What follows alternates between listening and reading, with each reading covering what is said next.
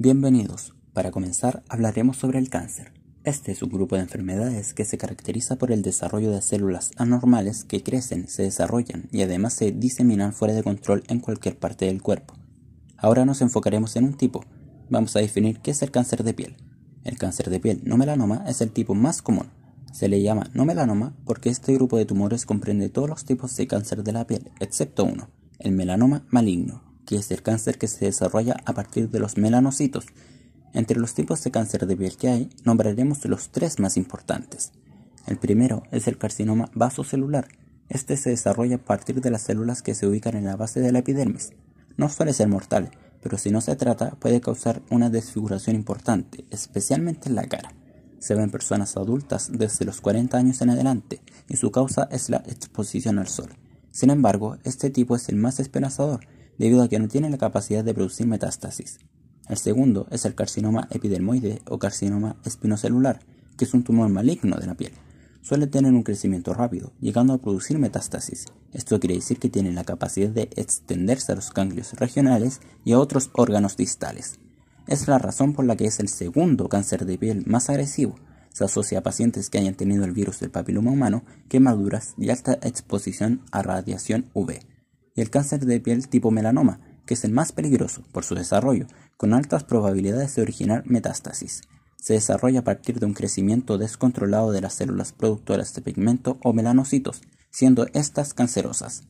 Cabe señalar que en el año 2020 este tipo de cáncer fue el motivo de muerte de 57.043 personas en todo el mundo. Continuando con los tipos de cáncer de piel, podemos identificar sus síntomas según su grado o tipo. El cáncer de piel se manifiesta principalmente en las zonas más expuestas al sol, como el cuero cabelludo, rostro, labios, etc. Pero rara vez se puede encontrar en áreas que no se encuentran tan expuestas al sol. Cabe agregar que esta enfermedad puede afectar a todas las personas independiente de su tono de piel. El carcinoma de células basales por lo general se produce en el área del cuello y rostro. Este puede aparecer como un bulto cerroso perlado. Se puede identificar como una lesión plana, parecida a una cicatriz marrón o del color de la piel, y también puede aparecer como una úlcera con costras que se cura y regresa. Cambiando al siguiente tipo, el carcinoma espinocelular en la mayoría de los casos se presenta en áreas como el rostro, las orejas y manos. Puede aparecer como un nódulo rojo y firme, o también como una lesión plana con una superficie escamosa y con costras. A la vez, las personas con un tono de piel más oscuro pueden desarrollar este tipo de cáncer en áreas que generalmente no se encuentran tan expuestas al sol. Los síntomas del melanoma se pueden formar en cualquier parte del cuerpo, incluso en un lunar existente que previamente se puede volver canceroso. Tanto en hombres como mujeres, este tipo de cáncer se puede desarrollar en partes de la piel que no han sido expuestas al sol. Sus signos más frecuentes son los lunares que cambian de color, tamaño o sensación, lesiones pequeñas con bordes irregulares, lesiones que pican o arden y lesiones oscuras en las palmas de las manos o la planta de los pies. Existen otros tipos de cáncer de piel que son menos frecuentes, como el sarcoma de Kaposi, el carcinoma de células de Merkel y el carcinoma de glándulas sebáceas. Si bien para diagnosticar el cáncer de piel el tejido sospechoso se examina a través de un procedimiento denominado biopsia de piel, generalmente utiliza números romanos que van del 1 indicando que el cáncer es pequeño y limitado al lugar de origen, hasta el 4 que dice que el cáncer se extendió a otras partes. Dependiendo del número, se determinará qué tratamiento será más efectivo. Los tratamientos existentes son varios. Uno de ellos es la criocirugía. Se congela las queratosis actínicas mediante nitrógeno líquido. En consecuencia, el tejido muerto sale con la descongelación. Otro tratamiento es la cirugía de escisión, que es cuando cortan el cáncer alrededor de la piel. Si es necesario, cortarán piel extra.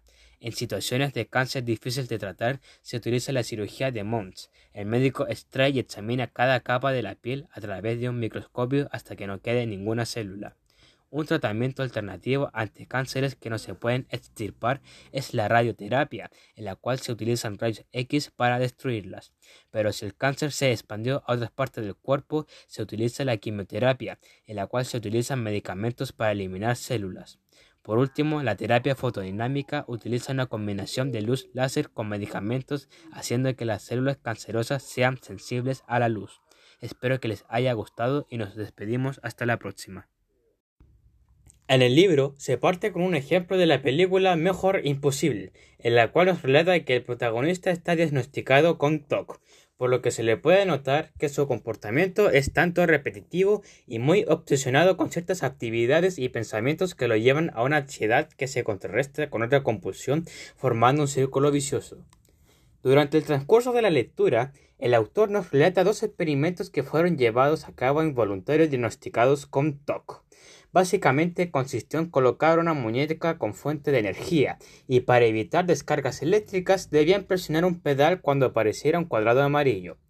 Después se realizó el mismo procedimiento sin la muñeca, y a pesar de no existir un peligro de descargas, los usuarios con TOC seguían presionando el pedal, lo cual rápidamente se convirtió en un hábito.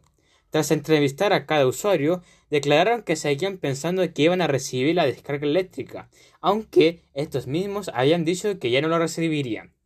Los investigadores postularon como explicación que al ser sorprendidos haciendo cosas sin sentidos, estos buscan una explicación que dé lógica a su comportamiento.